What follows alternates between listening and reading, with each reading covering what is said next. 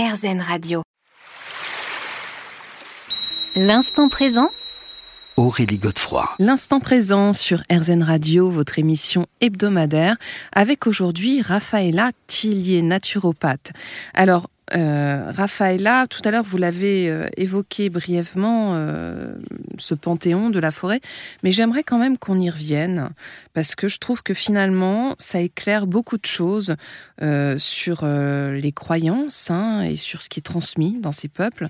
Et moi, j'avais relevé une très belle divinité, là, je ne sais pas comment prononcer, Jassi, Jassi. Jassi, la féminité lunaire. Exactement. Est-ce que vous pouvez nous dire euh, à quoi elle ressemble Donc, euh, Jassi, il faut l'imaginer euh, une belle indienne avec les cheveux longs, avec la peau brune, qui est tombée amoureuse de Guahassi, le dieu du soleil. mhm. Mais il y a un problème avec eux, c'est qu'ils peuvent jamais se rencontrer parce que c'est la nuit et le jour. C'est une histoire impossible. hein. Exactement. Et donc, le seul moment où ils peuvent se rencontrer, c'est quand on a les éclipses solaires lunaires et au-dessus, euh, entre vraiment ce passage entre la nuit et euh, le, on va dire le, le jour qui arrive. Mm. Et ils ont, euh, ils ont de cet amour parce qu'ils se sont rendus compte qu'ils s'y rencontraient lors des éclipses voilà, solaires lunaires. Ça, ça pouvait porter des préjudices à, la Terre avec des orages, euh, des choses qui peuvent, des tsunamis, Des des, choses comme conséquences ça. climatiques, en fait. Exactement. Et donc, ils se rencontrent très, très peu. Et, hum, et donc, ils ont donné naissance à, à, à cet enfant. C'est l'enfant euh, qui est l'enfant de l'amour, qui c'est le dieu Rudi. Mhm. Voilà. Qui c'est voilà, euh, le mélange entre le soleil et la lune. Oh, C'est magnifique. hein. Alors justement, on parlait de, de soleil, de lune, donc de lumière. Euh, Parlez-nous un petit peu d'Ananga, l'esprit de l'ombre. Parce que c'est important aussi de le dire. hein. Exactement. En fait, un yanga, euh, c'est, euh, ça fait partie parce que dans euh, les croyances indigènes, on a le bien et le mal comme en- tout, et il vient pour équilibrer tout ça. Hmm. Et donc, on disait que quand euh, il y avait des indigènes qui étaient un peu hors d'eux, au prix de folie, c'était l'esprit d'Ayanga qui, qui avait pris possession de leur corps. Parce que pour les indigènes, c'est très important d'expliquer les phénomènes. Donc, ils expliquent par rapport aux dieux, euh, à force de Dieu euh, qui qu'on a. Et je trouve ça très intéressant parce que c'est une façon aussi de mettre des mots et de, de pouvoir visualiser certaines choses de leur quotidien aussi, Hmm. mais d'une façon, une façon sacrée. Bien sûr. Et alors, euh, Juru, Paris, entre le bien et le mal, ça nous montre aussi que tout est subtil finalement. Exactement, parce que Jurupari, avant, à l'arrivée des jésuites, c'était les prêtres portugais qui ont euh, catéchisé les, les indigènes, ça veut dire qu'ils étaient obligés de changer de religion, de changer de langue. Euh, Jurupari, il n'était pas tout à fait un- une entité du mal. Mais euh, on a mis euh, ce, on l'a mis comme quelque chose de ténèbres parce qu'il fallait, il faut, dans la religion catholique, cette vision du diable et de Dieu. Hmm. Et donc, euh, peu à peu, aussi, ces peuples, ils ont laissé leur culture ou leur croyance pour aller vers la religion catholique. Et malheureusement, ça arrive encore au Brésil, mais cette fois-ci avec les missionnaires euh, évangéliques qui, qui essayent de faire connaître leur Dieu aux peuples indigènes. Hmm. Alors revenons justement, alors euh, c'est quand même un des défis de la préservation de la culture indigène, effectivement, mais l'idée c'est aussi de maintenir son équilibre pour la sauvegarde de la vie plus généralement sur la planète. Exactement, ça c'est très important. Et je pense qu'on a euh, en ce moment au Brésil depuis quelque temps, je peux dire depuis une dizaine d'années, cette récupération euh, de, par les peuples indigènes, mais aussi par les peuples d'origine africaine, de leur culture avec fierté. Parce que euh, ce n'était pas le cas. Ils étaient toujours cachés à marge de la société. Il fallait que eux, en fait, ils, laissent leur culture, leur savoir pour s'intégrer dans la société, euh, on va dire, blanche, comme ça.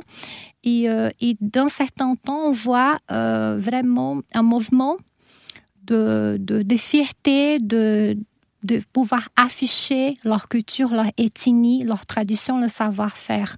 Hmm. Donc de plus en plus, on voit ça au Brésil, heureusement. On se retrouve dans quelques minutes.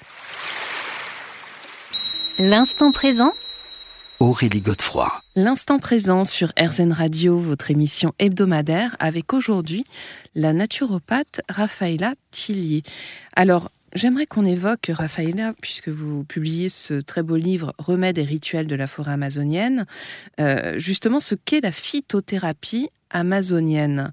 Euh, est-ce qu'elle a une spécificité? Ou est-ce qu'on en est aujourd'hui entre le savoir indigène et les études scientifiques? La phytothérapie amazonienne, elle est surprenante hmm.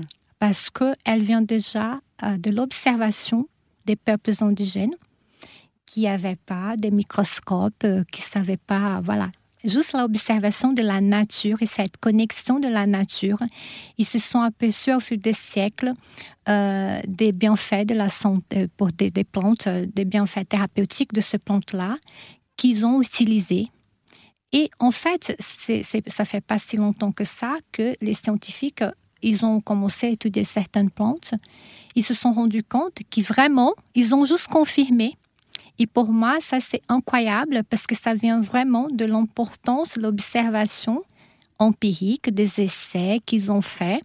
Par exemple, il y a la copaïbe, le baume de copaïbe, euh, que les indigènes utilisent depuis au moins cinq siècles parce que ça a été observé par les, par les, les jésuites portugais qui faisaient mhm. vraiment les, prenaient des notes par rapport à ce qu'ils recensé en fait. Hein. Exactement. Et en fait, ils ont commencé à utiliser l'huile de copaïba ou copahu mhm. parce que ils ont vu que les animaux qui étaient blessés, ils allaient se frotter ah oui. sur l'arbre. Donc, ils se sont dit, ah ok, il y a quelque chose là qui vient se frotter. Ils ont commencé à utiliser. Ils utilisaient, par exemple, pour aider à cicatriser le nombril de nouveau-né. Hmm. Donc, c'est vraiment cette observation qui est très importante. Ça fait partie de ce patrimoine de la pharmacopée amazonienne qui est très spécifique avec les peuples indigènes. Hmm. Ça vient vraiment du savoir-faire des peuples indigènes. C'est vrai que c'est passionnant. Alors, j'aimerais maintenant qu'on prenne quelques exemples de, plantes amazoniennes qu'on peut trouver en France. Euh, je pensais par exemple, alors, c'est peut-être pas une plante comme ça euh, quand euh, on y songe, mais le cacao, il a des vertus multiples. Hein. Exactement. En fait, le cacao, on n'y pense même plus parce qu'on a notre chocolat tous les jours. Mais en fait, le cacao, ça vient, il y a plusieurs espèces natives, mais il y a une espèce qui s'appelle forastero, qui est une espèce native d'Amazonie et qui a été euh, presque éteinte. Pourquoi? Parce qu'il y a eu des, espèces de, de maladies qui ont presque décimé euh, ce, cacao-là. Euh, et donc, maintenant, il y a euh, les peuples Yanomami au Brésil qui essayent de revenir aussi à tout ce qui est natif avec une production d'un très bon chocolat. Voilà, très spécial et mm. vraiment très noble. Et le cacao, en fait, il faut penser qu'on pense beaucoup, comme je vous ai dit, au chocolat, au chocolat sucré, au chocolat au lait. Mais le cacao, euh, en forme de chocolat, c'est très riche en magnésium. En plus, voilà, ça stimule aussi l'équilibre de l'humeur et très riche en antioxydants aussi. Donc, il faut consommer du bon chocolat pour avoir tous les bienfaits pour la santé. En plus, on se fait plaisir. Mhm. Alors, on peut trouver aussi euh, du bois de rose? Alors là, le bois de rose, c'est quelque chose d'extraordinaire, Aurélie. C'est euh, en fait le bois de rose, il y a une histoire un peu polémique parce qu'avant, pour obtenir l'huile essentielle, il fallait abattre l'arbre. Et donc, ça a causé presque la disparition de l'espèce. Et hum, il y a une association qui s'appelle Robin des Bois, ici en France, qui a dénoncé Mhm. Pourquoi? Parce que l'essence, l'huile essentielle de bois de rose, elle a été utilisée euh, dans les plus grands parfums de marque de France. Et euh, je vais pas citer les noms, mais bon. Et, en fait, après, euh, les scientifiques se sont rendus compte que euh, si on faisait l'extraction des feuilles, on pourrait extraire de, très bon, de la très bonne huile essentielle aussi. Et surtout, ce qui est très marquant avec cette huile essentielle, c'est son parfum. Oui, C'est je confirme. magnifique. Mm. C'est vraiment quelque chose de tellement parfait. Et ça nous donne vraiment cette, euh, cette chose qui vient directement de la nature, sans interférence de l'homme. Ces parfums magnifiques. Hum, Et c'est vrai que bah, ce qu'on peut dire sur toutes ces plantes, c'est qu'à la fois il y a leur aspect thérapeutique, mais aussi leur usage traditionnel qui héritait justement de ce savoir ancestral. On se retrouve dans quelques secondes. L'instant présent Aurélie Godefroy. L'instant présent sur RZN Radio, votre émission hebdomadaire, avec aujourd'hui Raphaëla Tillier, naturopathe, qui nous accompagne. Alors, euh, bon, ce qu'on voit dans votre livre, hein, c'est que, en ce qui concerne les croyances mystiques, le peuple brésilien cultive autour des plantes euh, beaucoup de, de- de rituels. Il y a beaucoup de, de, de foi, de croyances qui s'en dégagent, effectivement. Et il y a aussi la cure chamanique. De quoi s'agit-il? En fait, euh, pour les peuples indigènes, quand on est malade, on n'est pas malade juste du cœur, une partie de notre corps, on est malade aussi de l'esprit. Et donc, c'est interdépendant, vraiment les deux. hein. oui, exactement. Et donc, quand euh, il y a quelqu'un qui est malade, il va chercher le paget, qui c'est le chaman de, de la tribu. Et ce paget, il a euh, la connaissance des plantes, mais il a aussi euh, cette euh, connexion avec les entités euh, qui peuvent être des esprits, des ancêtres, mais ça peut être aussi des animaux, de la forêt, voilà, du vent, des phénomènes naturels aussi. Et donc, ces cures sont réalisées. Euh, chaque peuple, chaque ethnie a sa façon de faire. Donc, je vais parler de façon un peu plus générale. Oui, bien sûr. Mais en général, le paget, il va avoir un contact avec une plante où il va fumer cette plante, où il va boire. Et pour nous, on va dire tout simplement, ah oui, ça, ce sont des plantes hallucinogènes. Hum.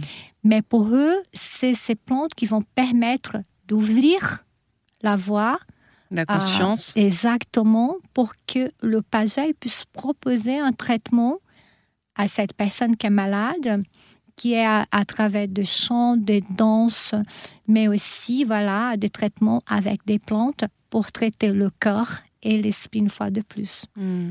Et est-ce qu'on peut le faire en France ou est-ce qu'il faut vraiment faire le voyage en Amazonie pour pratiquer ces cures? Moi, je pense que ces cures, elles doivent être faites euh, dans l'ambiance de la forêt. Parce que c'est une partie intégrante de tout ça. Et quand je dis ça, je parle aussi, par exemple, du Santo Daime, qui ont, qui ont, je pense qu'il y a beaucoup de gens qui ont déjà entendu parler de Huasca. Ayahuasca. Ayahuasca. J'ai toujours des difficultés à prononcer ce nom. Et, et en fait, euh, quelle est la particularité? C'est que euh, il faut tout un rituel. C'est pas juste prendre de la plante pour avoir des effets hallucinogènes. C'est vraiment être cadré. Euh, il y a il y a vraiment un temps marqué pour chaque phase du rituel. Et surtout, ici en France, on ne peut pas le pratiquer parce que ces plantes sont, sont partie intégrante du rituel, mais elles sont considérées comme des stupéfiants ici. Hmm, hmm. Donc, je pense que le rituel chamanique, qui doit être fait par des personnes, euh, des pagets déjà, euh, qui sont là dans cet environnement de la forêt, parce que c'est ça qui va contribuer à toute, euh, je pense, la réussite du rituel en soi. Hmm. Oui, parce que c'est vrai qu'il faut mettre euh, en garde hein, contre ce tourisme euh, autour de l'ayahuasca qui est quand même très très présent. Exactement. Et les conséquences peuvent être aussi assez dramatiques. Assez quelquefois. dramatique, surtout pour des personnes qui, voilà, qui ont des problèmes euh, de schizophrénie, qui prennent des médicaments, psychologique. qui ont des Mm. problèmes avec l'alcool. Donc, il faut dire que au Brésil, c'est très bien cadré Mm. parce que euh, ça fait partie d'une doctrine religieuse. Oui. Et donc, euh, on doit faire très attention à ça. Il y a des protocoles. qu'il y a des protocoles à faire. Alors, ce que vous nous dites en fait, c'est qu'entre sacré et païen, les plantes qui soignent le corps et l'esprit peuvent aussi, selon certaines croyances, apporter aussi la chance, l'argent et même l'amour. Bon, ça, c'est les croyances des Brésiliens.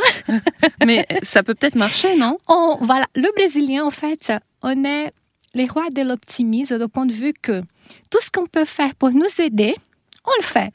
Rien à perdre. Rien à perdre.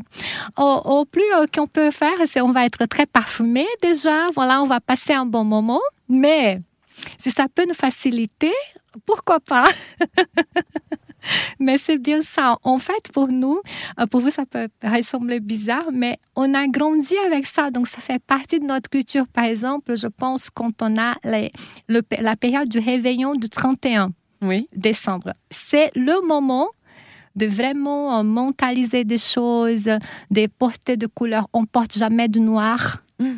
Dans ces passages parce que voilà, il faut porter des couleurs qui apportent des, des choses qu'on veut. Par exemple, le blanc, c'est la paix, le jaune, c'est l'argent, le rose, c'est l'amour, euh, le rouge, c'est la passion. Donc, on fait ça et en fait, c'est tellement cuqué chez nous qu'on fait ça sans réfléchir et ça mm. fait partie de nous, en fait. Il tout est symbolique. Tout est symbolique. Il faut mettre une, petite feuille de laurier dans notre portefeuille pour que ça manque pas de l'argent. Donc, mm. c'est des choses qu'à la fin, c'est amusant aussi de partager. On se retrouve dans quelques secondes.